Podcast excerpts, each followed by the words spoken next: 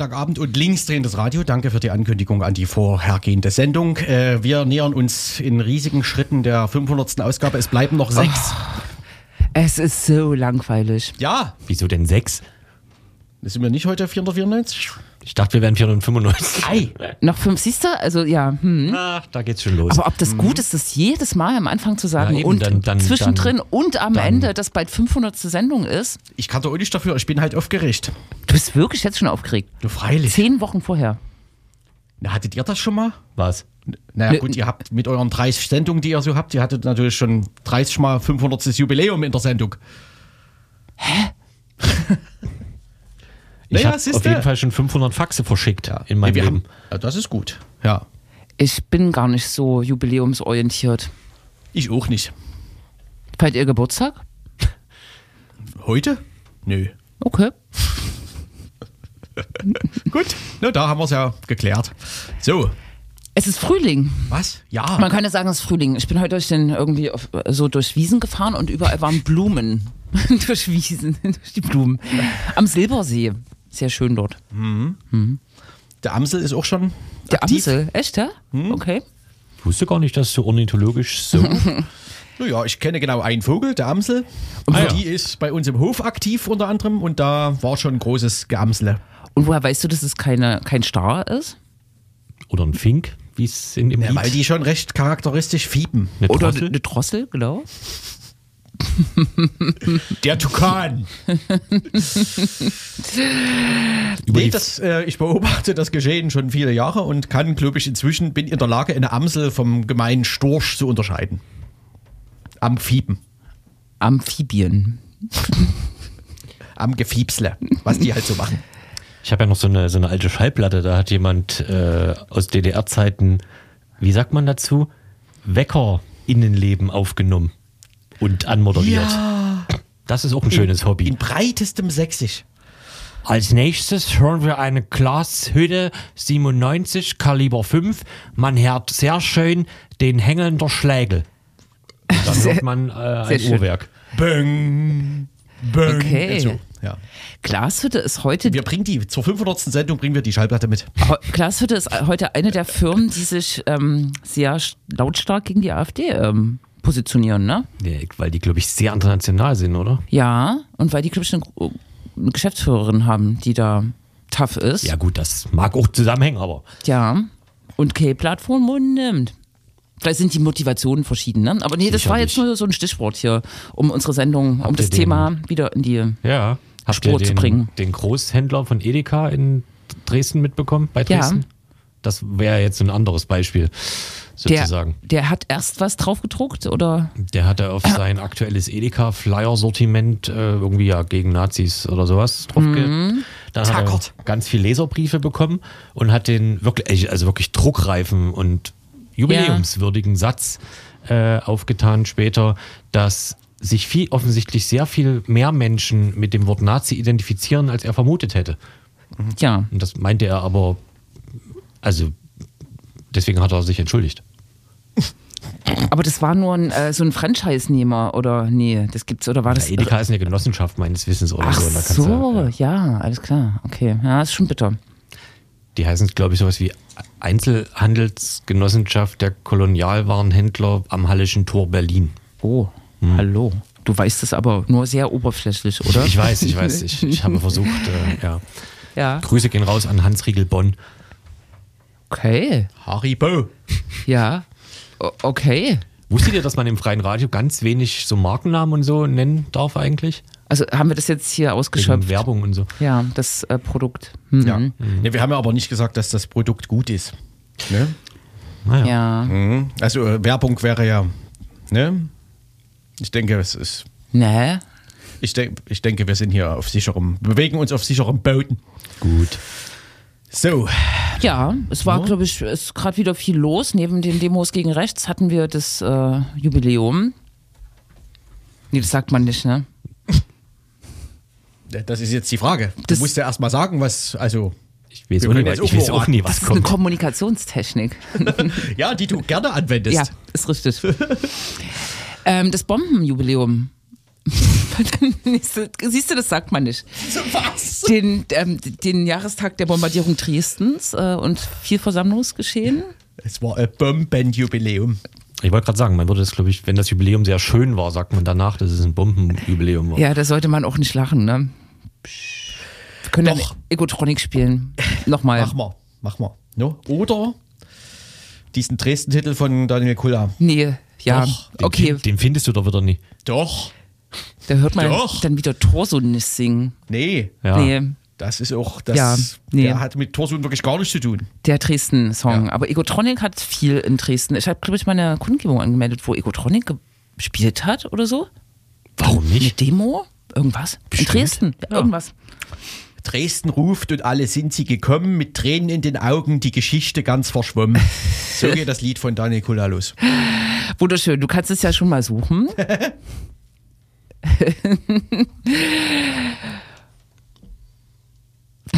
Und wir haben damit schon mal abgefrühstückt, was, worüber wir nicht im größeren Stile reden. Ach so, ja, kann man machen.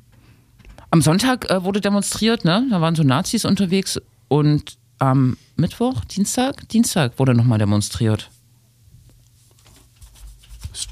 Wird viel, ah, du meinst jetzt Dresden? Ich meine in Ja, Dresden. yes, ja, yes. genau. Und zwischendrin wurde überall immer weiter demonstriert. Zum Beispiel in Waldheim. Mhm. Äh, ja, jeden Montag. Und da kommen auch sehr kritische Worte in die Großstädte. Unterstützt uns, kommt hierher. Und das machen, glaube ich, auch inzwischen so Leute aus Leipzig dort regelmäßig hinfahren. Ne? Warum kennt man Waldheim? Wegen DDR, ne? Ähm, da gibt es einen äh, Knast für die älteren Männer. Und wegen Florena. Ja, ich meinte den Knast. Ja? Florena hat auch, glaube ich, das Werk geschlossen. Genau. Aber Darum soll es nicht gehen, Doch, denn genau. Niveau Ja. ist keine Handcreme. Wir müssen auch über Kretschmer reden, aber wir machen hier so einen Speicher und kommen Genau. erstmal zum Hauptthema. Wir haben jetzt einen Themenspeicher und einen Parkplatz zu gemacht. unserem Main Act. Und die Giraffe und das Huhn wird später zurückkommen. Du weißt das mit der Giraffe und dem Huhn, Naja, du, ich musste ja. dich damit beschäftigen. Du hast dich ja selber so genannt. Naja, wir klären das später. Wir äh, haben auch gelesen in dem Internet der letzten Zeit und deswegen haben wir äh, auch mitbekommen, dass es, das war auch ein ganz schöner Satz. Das war perfekt sieben, würde ich sagen. Äh, genau. Es gibt etwas Neues zum sogenannten Leipziger Kessel, der jetzt schon auf jeden Fall ganz offiziell diese Eigenbezeichnung ähm, hat, glaube ich, auch äh, bundesweit und chronologisch gesehen weiß man, was gemeint ist. Man muss da nicht mehr dazu sagen, wann das war. Aber wann war das? Im Mai, Juni letzten Jahres? 3. Juni 3. Juni. Vielen Dank. 2023. Mhm. So ist das. Genau. Und es gibt einen Artikel auf der Webseite fragdenstaat.de. Dort wurden nämlich einige Dokumente nach dem Transparenz-Informationsfreiheitsgesetz angefragt aus Sachsen. Da wurden ein paar veröffentlicht. Ein paar Sachen sind geschwärzt, wie das so ist bei solchen Veröffentlichungen. Manches wurde nicht rausgegeben, da wird vielleicht weitergeklagt. Und darüber reden wir mit jemanden, wo arbeitet Perfekt 9 bei fragdenstaat.de. Genau, das machen wir dann aber nach der Musik. Also die Person hat auch den Artikel auf der Website geschrieben. Also, Also- wir haben schon die, wir haben die Person, die das, ne, also Eiko Campen, kann man sagen. Ja, ich Kann man sagen. wollte jetzt wegen Anonymität. Ach so, wegen, ach so Ja. ja. Transparenz Ja. ist aber ja, Ja, ja, Transparenz na, hm, hat auch Grenzen, ne? Richtig. Beim Vornamen fängt's an. So, dann kommen wir zum Liede. Bis gleich. Ne? Willst du den noch ankündigen? Nee. Man redet hier über äh, den Titel Dresden Calling von Klaus Leskulla anlässlich des äh, zurückliegenden 13. Februars. Ihr wisst Bescheid. Is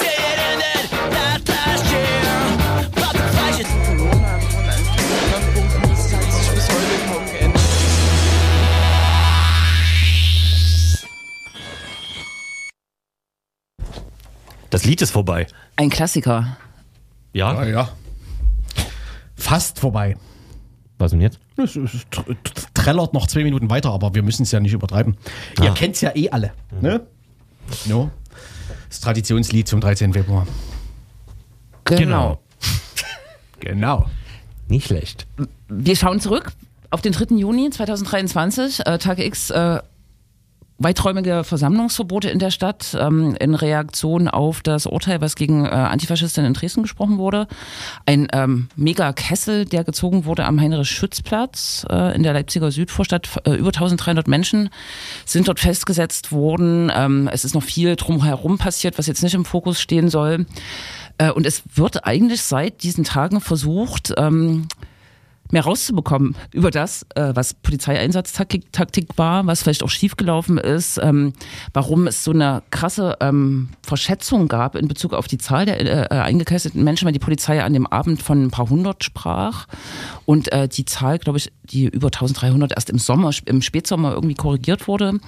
Auch parlamentarisch wurde viel versucht, ähm, in nicht öffentlichen, nicht öffentlichen Ausschüssen, in ähm, öffentlichen Aussprachen.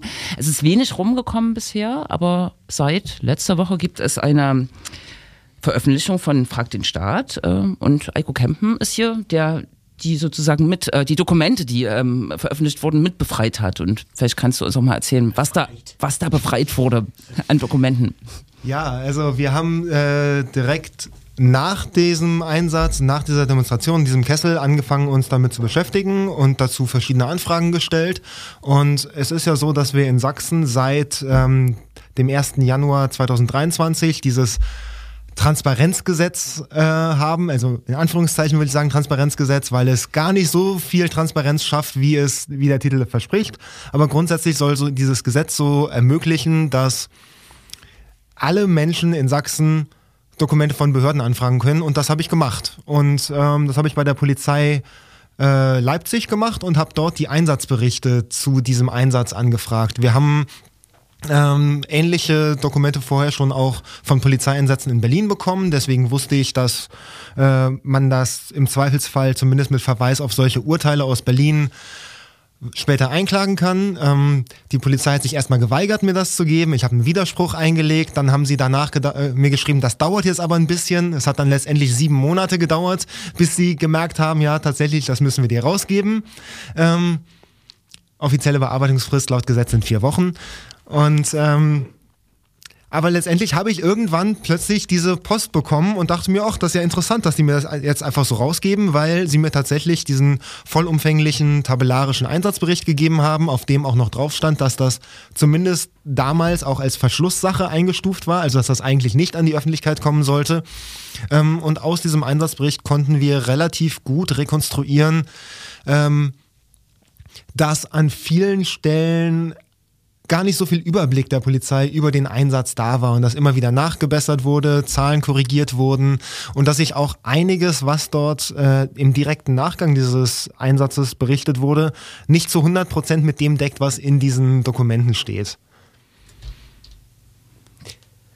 Genau, ich hätte dich jetzt auch nochmal äh, äh, gefragt nach, äh, nach einer Bewertung, weil ich habe kurz überlegt, in dem äh, Einsatzbericht äh, ist ja hinterlegt, ähm, dass schon ab 17.30 Uhr ungefähr ähm, der, der Platz äh, abgeriegelt war, Menschen nicht mehr rauskamen, schwer rauskamen, muss man vielleicht sagen. Und erst 18 Uhr, gegen 18 Uhr, nach 18 Uhr, ähm, die Eskalation stattfand von äh, einigen wenigen Menschen, so ein, 200 Menschen, habe so, hab ich damals gesehen, die dann zu dem Zusammentreiben der Menschen führte. Lässt sich daraus Schlussfolgern aus deiner Sicht, ähm, dass dieser Kessel irgendwie ge geplant war oder dass, äh, ja, genau, dass das schon sozusagen im, im, An im Anmarsch war, ohne dass was passiert ist?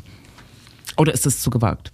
Also ich kann jetzt nicht mit Sicherheit sagen, dass dieser Kessel vorher geplant war. Was man aber auf jeden Fall sagen kann, ist, dass ähm, schon um 17.34 Uhr, glaube ich, also eine gute halbe Stunde bevor es erstmals zu einer Auseinandersetzung zwischen einzelnen Menschen in dieser ehemaligen Demonstration und der Polizei gekommen ist und zu diesen Angriffen auf Polizistinnen kam, ähm, da schon vom Einsatzleiter durchgegeben wurde, keinen mehr weglassen.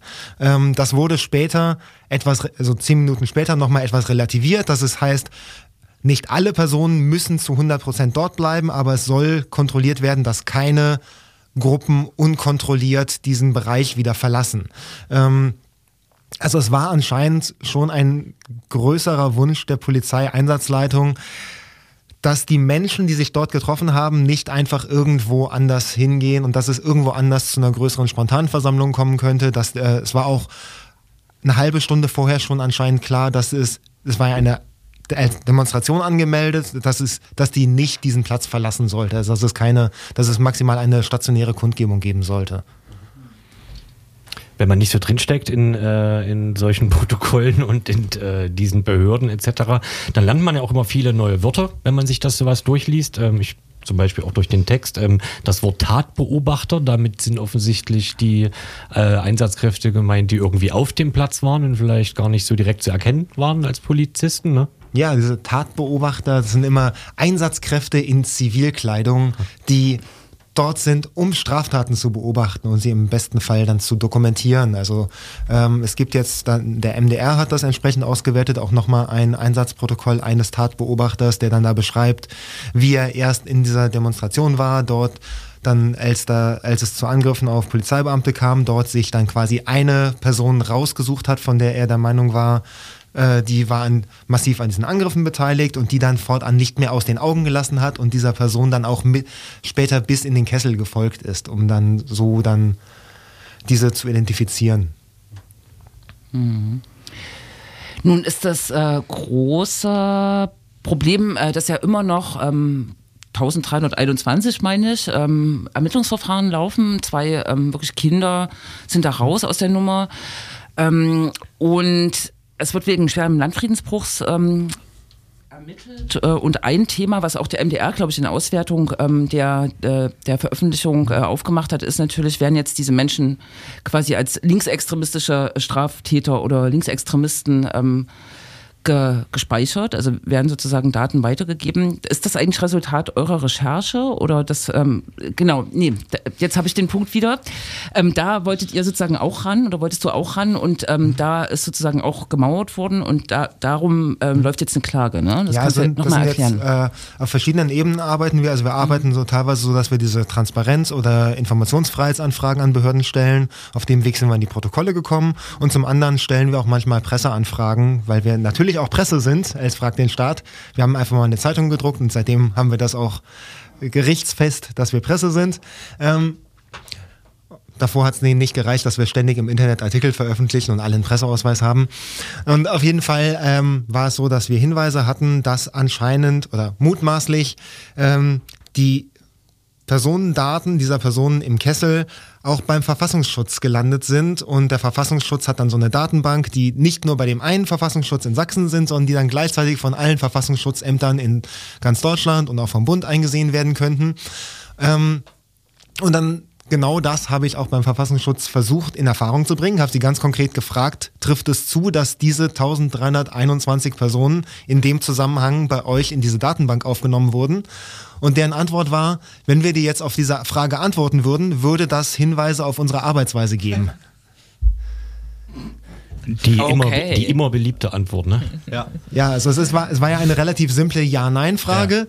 Ähm, was man daraus schließen kann, sei jetzt mal dahingestellt. ähm, aber wir haben uns trotzdem gedacht, wir würden das gerne ähm, eindeutiger haben, auch insbesondere, weil die Kommunikation mit der Pressestelle des Verfassungsschutzes jetzt auch ausbaufähig war ähm, und wir der Meinung sind, dass also es gibt ja auch eine Auskunftsverpflichtung aus dem sächsischen Pressegesetz, äh, das für Behörden, die für Behörden gilt ähm, und deswegen haben wir dann jetzt den Verfassungsschutz erstmal mit einem Anwaltsschreiben aufgefordert, uns das zu beantworten. Da haben wir dann zum ersten Mal eine halbwegs vernünftige juristische Begründung dafür bekommen, warum sie uns nicht antworten wollen. Und die ha- halten wir allerdings immer noch nicht für ausreichend und sind deswegen jetzt quasi vor Gericht gezogen haben und versuchen das im Eilverfahren zu klären. Weil wir sagen, das ist eine wichtige Frage. Das betrifft mehr als 1300 Menschen. Das betrifft in einem großen Teil Unbeteiligte. Das betrifft teilweise AnwohnerInnen. Das betrifft mehr als 100 Jugendliche. Ähm, und das äh, ist einfach von einer gewissen ähm, Öffentlichkeitsrelevanz, das zu wissen, ob, da, ob das tatsächlich so ist. Kann, kann ich zu dem Komplex noch fragen? Ich denke oder ich weiß, äh, du hast auch versucht, noch viel mehr Sachen rauszubekommen über ähm, quasi über das Transparenzgesetz. Das hat nicht so richtig gut funktioniert, oder? Sowas hat- auch äh, IMSI-Catcher, Funkzellenabfragen, kann ich mich jetzt so ein bisschen erinnern, genau. Aber Ich habe gerade, also ähm, ich würde sagen, das Transparenzgesetz in Sachsen ist gerade noch so ein Lernfeld. Einerseits natürlich so für mich, beziehungsweise für uns alle bei Frag den Staat und alle, die dieses Gesetz nutzen wollen. Zum anderen aber auch so ein bisschen für die Behörden in Sachsen, die nämlich jetzt so zum ersten Mal mit der Frage konfrontiert sind mit, äh, wie gehen wir denn jetzt eigentlich damit um, wenn jemand sowas wissen will? Und ähm, also wir haben jetzt gerade auch schon eine mehr als eine, noch, noch knapp einstellige Zahl an Verfahren laufen in Sachsen, in denen wir Klage eingereicht haben, in denen wir versuchen, das auch durchzuziehen. Da geht es teilweise um Gebührenbescheide, da geht es teilweise darum, dass uns Informationen nicht rausgegeben werden, da geht es teilweise um die Vorgehensweise der Behörden. Ähm, also in einem ganz absurden Fall ist es mittlerweile so zum Beispiel, dass sich das Innenministerium in Sachsen angewöhnt hat, dass wenn sie einen Bescheid ablehnen oder eine Anfrage ablehnen und man dagegen dann Widerspruch einlegt, wozu wozu man das Recht hat, und sie diesen Widerspruch dann auch ablehnen, stellen sie einem bis zu 300 Euro in Rechnung dafür, dass sie diesen Widerspruch einfach nochmal geschrieben haben, der dieselbe Begründung enthält wie vorher. Ähm, und das ist in Deutschland in der Form mehr oder weniger einmalig. Also das habe ich eigentlich noch in keinem anderen Bundesland erlebt und auf Bundesebene wären es maximal 30 Euro, die ein solcher Bescheid als Bearbeitungsgebühr kosten dürfte. Und äh, dementsprechend versuchen wir da gerade das Feld auch so ein bisschen aufzumachen für alle anderen in Sachsen, dass sie halt entsprechende Anfragen stellen können, ohne Sorge zu haben, dass sofort so eine Rechnung ins Haus flattert. Ähm, aber ganz konkret zu den Anfragen zu Tag X, ich habe verschiedenste Sachen angefragt. Das war teilweise die Kommunikation des Innenministeriums mit der Stadt Leipzig. Ähm, die wurde mir zum Beispiel mit der Begründung abgelehnt, dass laut Gesetz ist die Kommunikation innerhalb einer Behörde von der Transparenzpflicht ausgenommen. Das heißt, das müssen Sie mir nicht geben. Wenn jetzt quasi ein Abteilungsleiter an, an einen Sachbearbeiter etwas schreibt, dann wäre das Kommunikation innerhalb einer Behörde. In dem Fall sagt aber das Innenministerium, dass sie ja mit dem Ordnungsamt der Stadt Leipzig geschrieben hat und das Ordnungsamt ist dem Innenministerium quasi unterstellt, weil das Innenministerium ist ja die oberste Ordnungsbehörde des Landes und deswegen ist die Kommunikation des Innenministeriums mit der Stadt Leipzig Kommunikation innerhalb einer Behörde und müsste nicht rausgegeben werden. Okay.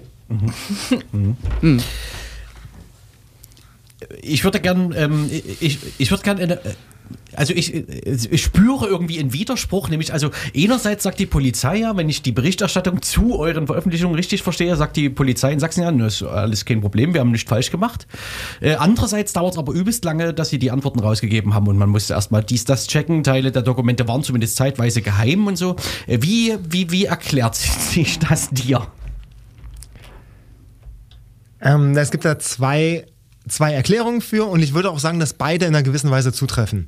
Äh, das eine ist natürlich, dass es immer Widersprüche geben wird zwischen äh, Dingen, die in Dokumenten äh, ersichtlich sind und Sachen, wie sie vielleicht auch auf den ersten Blick im Nachgang scheinen. Und ähm, das ist jetzt noch nicht mal so, dass ich jetzt sagen würde, dass die Dokumente, die wir jetzt veröffentlicht haben, zeigen, dass dieser Kessel von Anfang an geplant war, dass da äh, von Anfang an darauf hingearbeitet wurde, dass möglichst viele Menschen, dass im besten Fall 1300 und auch ganz viele Kinder und so weiter äh, eingekesselt werden, sondern sie zeigen in vielen kleinen Teilen, was da schiefgelaufen ist. Also dass zum Beispiel von Unterkühlung berichtet wird zu einem gewissen Zeitpunkt, dass Rettungsdecken angefordert werden und dann steht einfach mittendrin, ja, haben wir jetzt da, wir wissen aber gar nicht, wir haben sie jetzt hier im Polizeipräsidium, wir bekommen sie aber gar nicht zum Kessel und am Ende landen sie, werden sie dann angeliefert, wenn der Kessel aufgelöst ist und nachdem es vorher nochmal Notrufe wegen Unterkühlung gab. Das ist auch nicht schön für die Polizei, das im Nachgang ähm, so zuzugeben.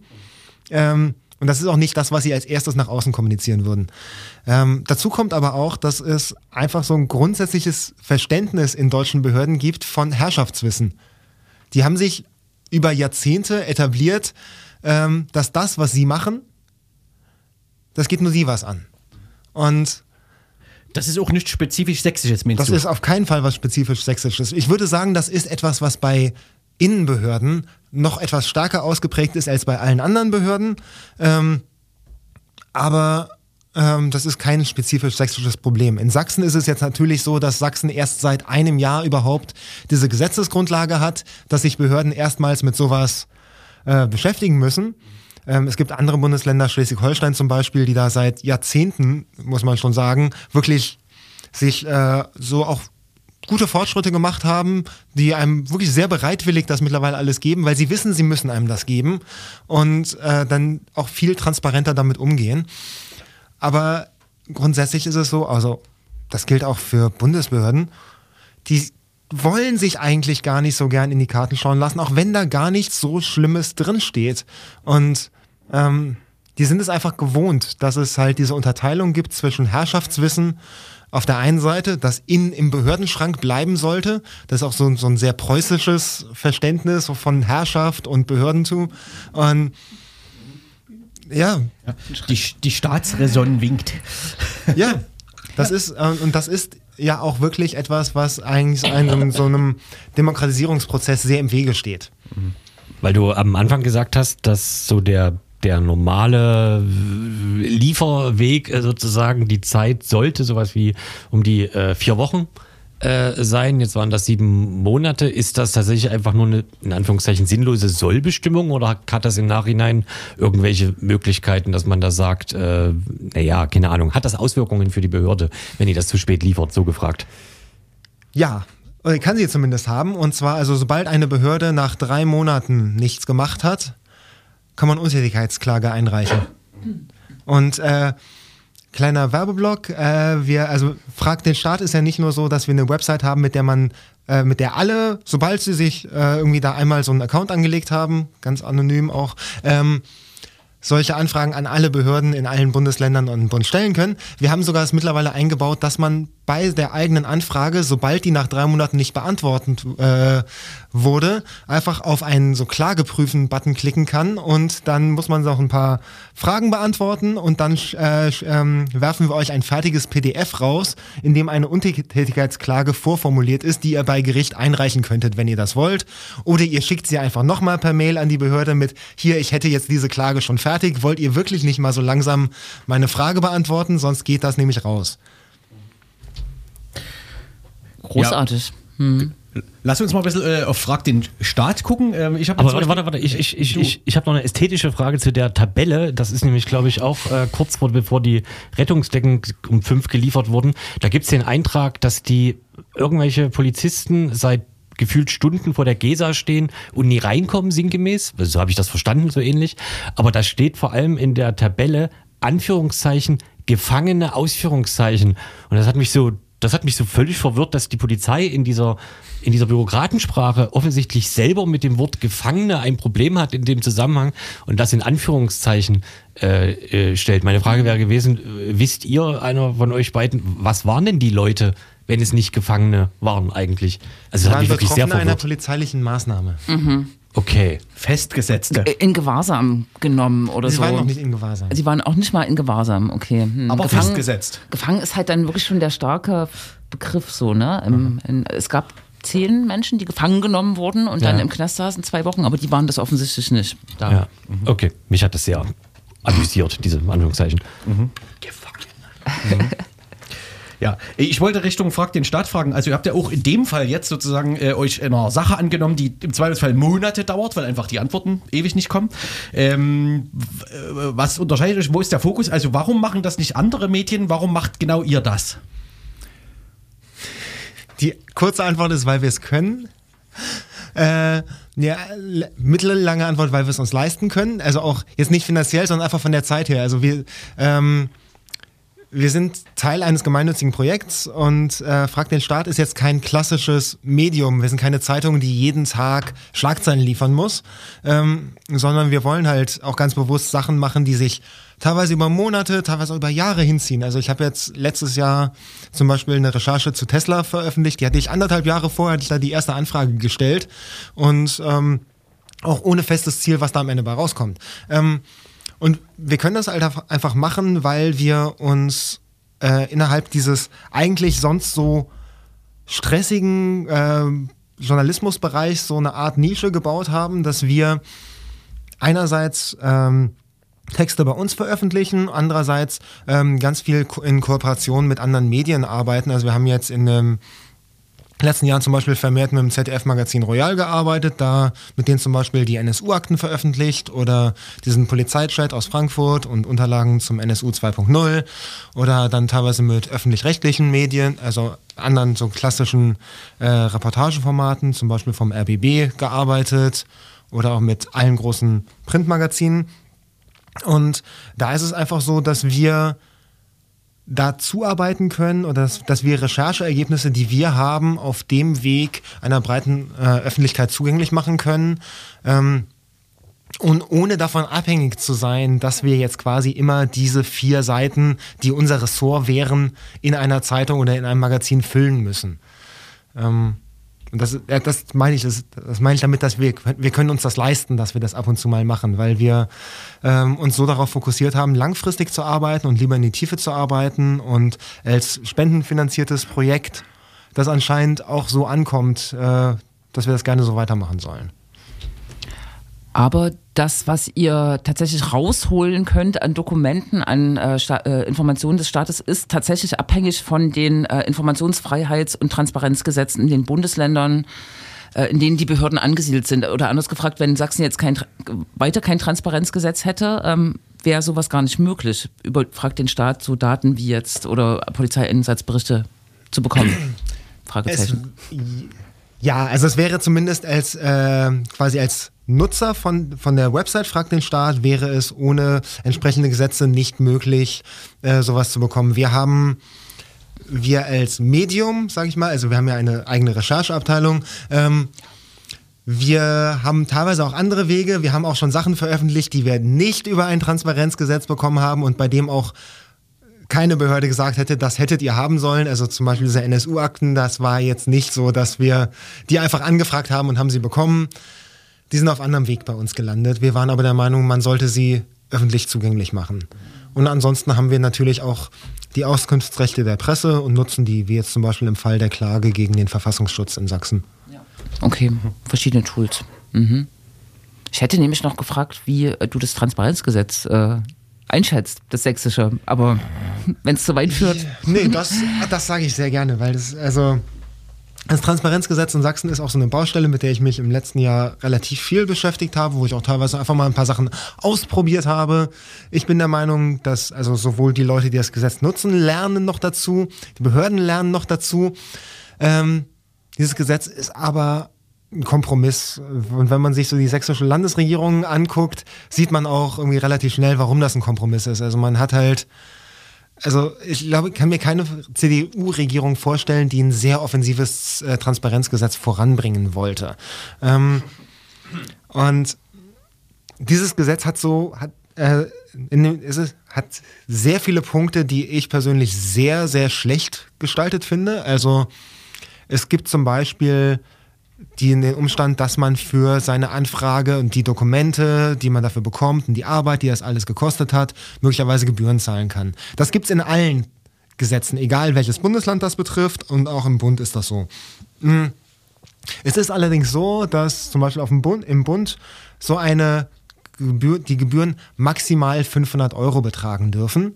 Äh, grundsätzlich heißt es auch immer, dass Gebühren keine abschreckende Wirkung haben dürfen und deswegen äh, einfache Anfragen kostenlos beantwortet werden sollen. Ähm, Sachsen hat eine Besonderheit. Sachsen sagt, bis 600 Euro ist das kostenlos und danach kann es dann bis 2000 Euro kosten. Weil das ist ja, das ist interessant. Ja. Ja, und es ist jetzt nicht so, dass die diese 600 Euro so berechnen, wie zum Beispiel der Bund die 500 Euro berechnet, sondern man kommt sehr schnell auf diese, über diese 600 Euro Grenze mit dem, was sie mir so an Stunden vorgerechnet haben, sobald eine Anfrage etwas komplizierter wird. Ähm, und dazu kommt dann nochmal, dass das Gesetz ganz viele Ausnahmen hat. Also ganz vieles, was man sonst so in anderen Bundesländern oder im Bund bekommen würde, bekommt man in Sachsen gar nicht. Ich konnte mir ähm, in Brandenburg problemlos die komplette äh, E-Mail-Kommunikation von also von verschiedenen Behörden zum Thema Tesla zum Beispiel angucken. Ich konnte mir angucken, wie haben denn da Leute aus dem Wirtschaftsministerium da wirklich so ein bisschen, bisschen schon in die Gunst von Elon Musk gebu äh, gebuhlt. Und was für Vorlagen gab es da für irgendwelche Treffen? All sowas ist in Sachsen ausgenommen. Das kann ich nicht bekommen. Ähm, das ist Quatsch. Also es ist halt wirklich so. Es ist, der Transpar das Transparenzgesetz verdient eigentlich diesen Namen nicht. Ist das, ist das eigentlich nur eine, ist das eigentlich nur eine Wortveränderung oder ist das eigentlich dasselbe wie die Informationsfreiheitsgesetze? Ein Transparenzgesetz unterscheidet sich von so einem IFG, also einem Informationsfreiheitsgesetz, dadurch, dass der Staat oder die, das Bundesland von sich aus noch transparenter sein sollte. Also Ah. das heißt, äh, nicht nur ich muss das, äh, die Behörde muss das auf Anfrage rausgeben. Das heißt, ich schicke den und sage, ich hätte gerne folgende Dokumente, folgende, schicken Sie mir mal die Akte zu dem Vorgang, äh, sondern es gibt verschiedene Bereiche, die von sich aus transparent äh, in Zukunft veröffentlicht werden müssen. Und das ist so eine ganz, ganz komische Baustelle in Sachsen, weil in diesem Gesetz steht, dass äh, gibt es ganz viele Bereiche, die in Zukunft transparent gemacht werden sollen auf einer zu errichtenden Transparenzplattform.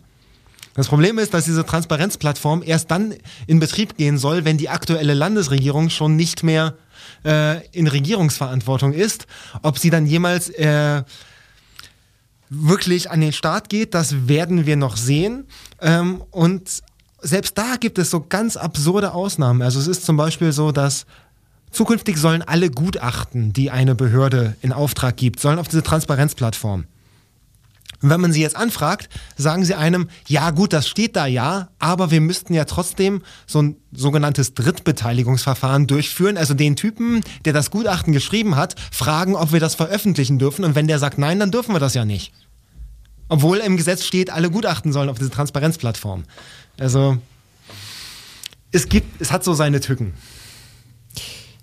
Echo Kempen von fragdenstaat.de. Da wurde vor ein paar Tagen ein Artikel veröffentlicht, Chaos und Widersprüche zum Leipziger Polizeikessel. Dort kann man noch mehr dazu lesen. Dort kann man die Tabelle runterladen mit dem Einsatzgeschehen etc. und sicherlich auch Updates bekommen, wie das vielleicht alles weitergeht. Und wer mehr zu Frag den Staat wissen will, empfehle ich das Heimlich-Manöver. Das ist der Vortrag vom letzten Chaos Communication Kongress, wo Arne Semsrott in einer ziemlichen Rock'n'Roll 45 Minuten äh, Veranstaltung mal so zehn Jahre Revue passieren lässt, wie, was, da, was sie so alles gemacht haben. Macht sehr viel Spaß. Sehr empfehlenswert, genau. Danke, Eiko. Ja, vielen Dank. Danke. Und wir machen Musik. Das überrascht sicherlich. Es ist aber wahr. Mal gucken.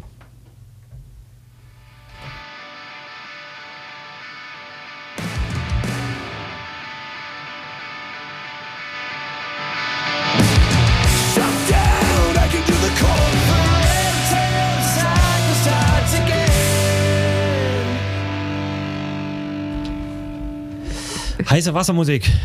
Yes. Hä? Hot Water. Music. Okay. Yes. Yes, yes. Yes, yes. So, was hat Kretschmer wieder gemacht? Na, erstmal müssen wir sagen, dass ähm, ich musste jetzt wirklich den Vornamen äh, äh, rausgucken. Als ich das heute in, im Chat gelesen habe, jetzt wieder so eine Kommunikation, oder? Ihr seid gespannt, was ich jetzt sagen will. Ja. Als ich das heute im Chat gelesen habe, in irgendeinem Chat, dass Alexei Nawalny tot ist, da dachte ich auch erst, das ist irgendwie, hä? Ein Witz oder was? Also es ist so bilderbuchmäßig, finde ich. Das ist das, was Menschen in Russland passiert. Ach so, ja. Sterben, Aber das wenn sie wieder äh, oppositionell sind. Klassiker ist ja aber tatsächlich aus dem Fenster fallen. Ja, Mhm. oder vergiftet werden. Ja. Gut. Das wurde er ja auch schon. Aber das, Wurde er ne? schon, ja, genau. Aber ähm, äh, Russland sagt nichts über die ähm, Todesumstände. Es ist passiert in einem, sage ich das richtig, sibirischen, äh, in einer Strafkolonie in Sibirien. Wahrscheinlich. Auf jeden Fall sehr weit im Norden noch über Ja. den Nordpolarkreis. Genau, es wird untersucht und sein Anwalt fährt da jetzt hin und guckt sich's an. Ne? Mal gucken, ob er reinkommt. Kann man ja mal. Hat Russland ein Transparenzgesetz? Nee. Aber schon krass, oder? Ey. Ja, aber ja, das äh, man changiert zwischen krass, dass es so lange ausgehalten hat Ja. und ähm, ja, Das stimmt. keine Ahnung. Und es sind halt dieses Jahr Präsidentenwahlen, ne? wenn ich richtig liege und das äh, ist so als Zusammenhang auch so ein bisschen, naja. Weird. Ich hatte vorhin kurz die Idee, ob das jetzt so skandalös werden kann, dass, naja, irgendwas passiert. Internationaler Eingriff in Russland. So ein, Also ich meine, Irgendwas.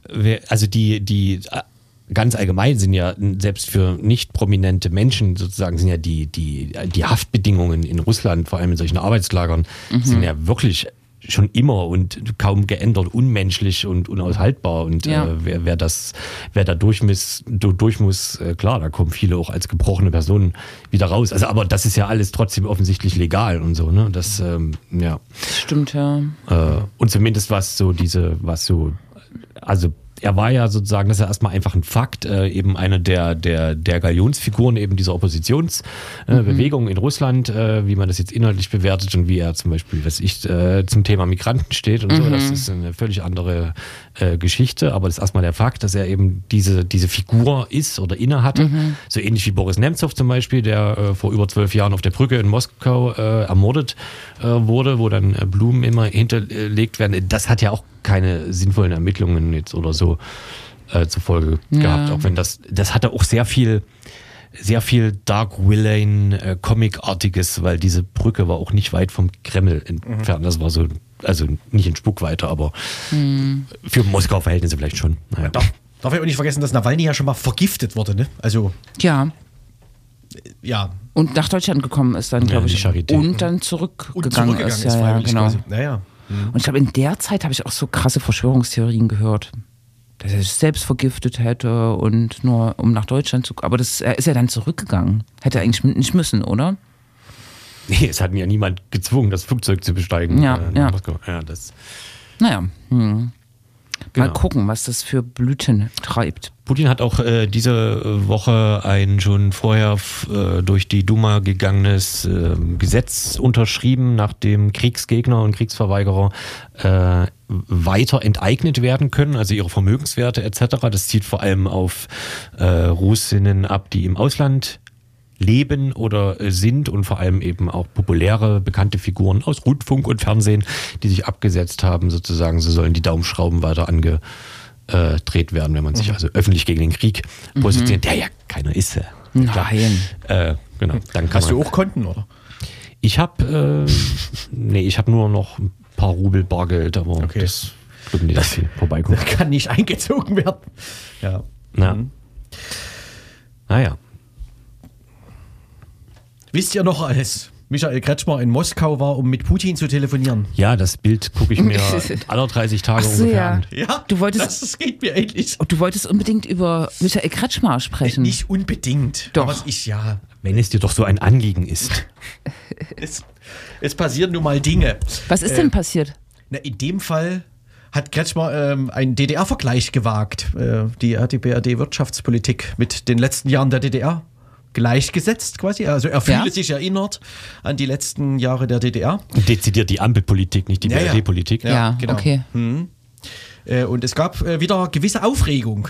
Unter anderem Oh. von Martin Dulich, der sich Ja, ja, ja. verwahrte, dass der Ministerpräsident den Pegida-Sprech Dulich und Katja Mayer, also die Anführerinnen der anderen Regierungsteilnehmerinnen, äh, haben sie sich ja also, also das, ich finde das ist großartig, ja, wie, wie die dann in, im sozialen Netzwerk wird das dann ausgetragen, ne? Hier, das geht gar nicht, was der, was, was der Kretschmer macht hier, der muss sich auch mal zusammenreißen, auch, tro- obwohl Wahlkampf ist und so.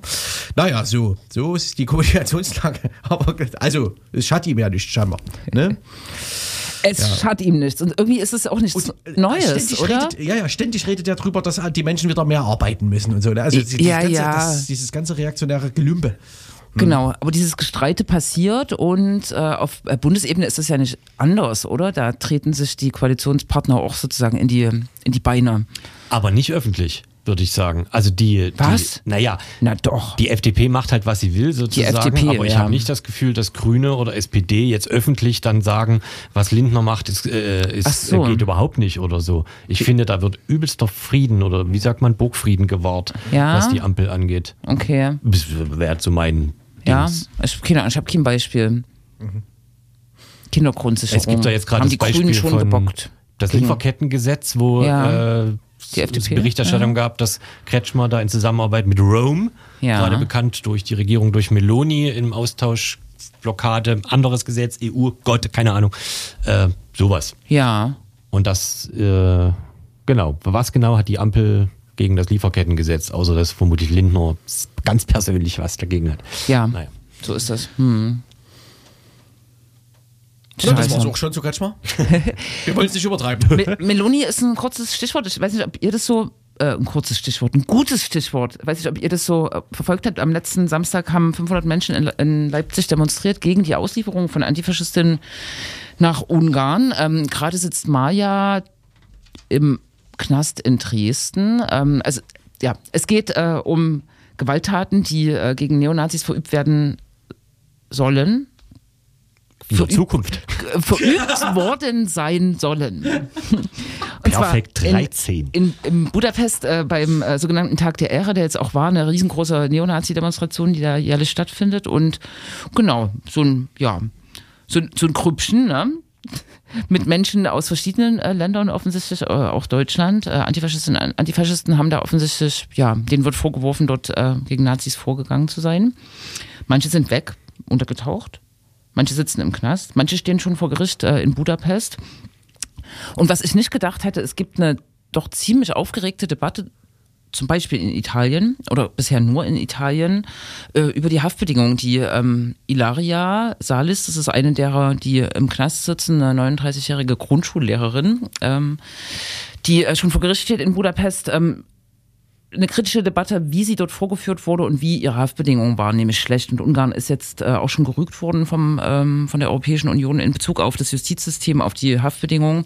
Und das gerade in Italien, wo eine Giorgia Meloni ähm, demonstriert, wollte ich sagen, regiert, äh, so eine äh, kritische Bewegung wirklich quer durch die pa Parteienlandschaft ähm, äh, stattfindet und jetzt aktuell auch ein Gericht äh, entschieden hat, dass eine weitere Person, Gabriel, nicht ausgeliefert wird nach Ungarn, um dort ähm, die U-Haft anzutreten und den Prozess durchzumachen. Das ist schon krass. Warum hält sich die Aufregung hierzulande im Vergleich dazu in Grenzen?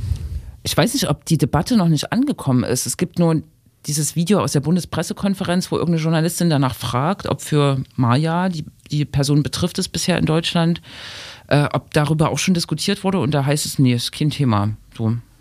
Na, die, Aber es müsste jetzt langsam Thema werden. welche Nationalität hat die jetzt in Budapest schon vorgeführte Person? I Italienisch. Dann ist das wahrscheinlich so ein.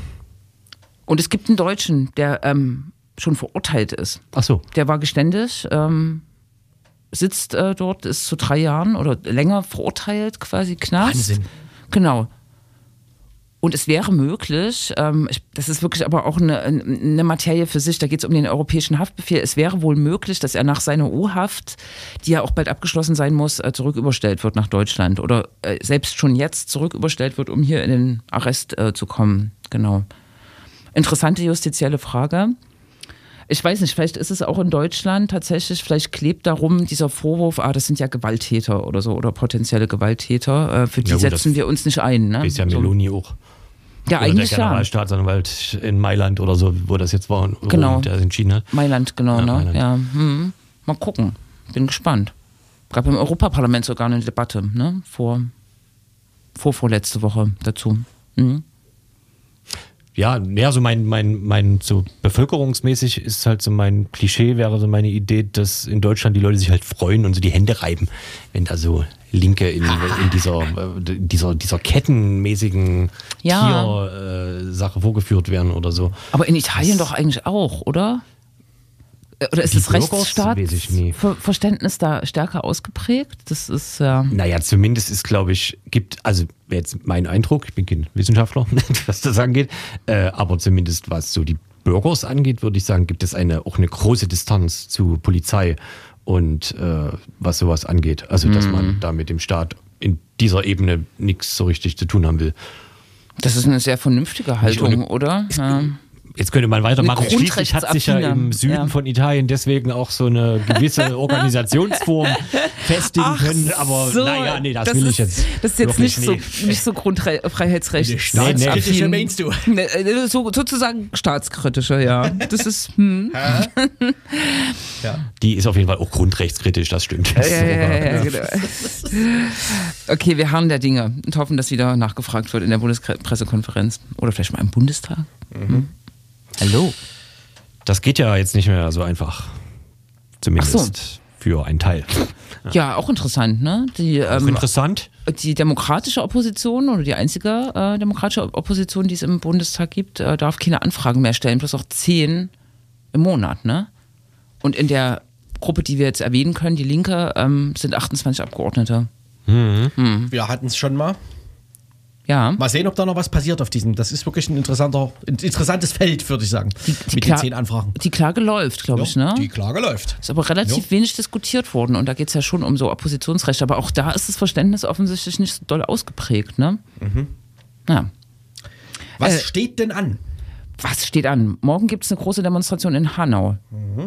Das rassistische Attentat, der Anschlag, ähm, dem sechs Menschen zum Opfer gefallen sind, ähm, jährt sich morgen. Und es gab kein, wie war das? Es gibt kein städtisches Gedenken oder sowas. Meinst du in Leipzig oder in Hanau? In Hanau. In Hanau. Neun Menschen natürlich, klar, es waren neun Menschen und ähm, der äh, Täter hat auch seine Mutter? Vater? Mutter oder äh, umgebracht und da wurde auch viel diskutiert, ob äh, das, äh, ähm, die Person dazu gezählt wird, aber ja, egal, die Debatte müssen wir nicht führen. Ja. Am Montag jedenfalls Kundgebung in Leipzig. Am Rabet. Tja. 18 Uhr Beginn, richtig? So ist es. Ja, genau. No. Und ja, in der vorhergehenden Sendung wurde es erwähnt, Ausstellung Arbeiterfußball kann man sich, glaube ich, mal angucken. Ja. 100 Jahre Arbeiterfußball in Leipzig, ne? Wer Interesse hat, Interesse. läuft bis 2. Märzwoche, denke ich.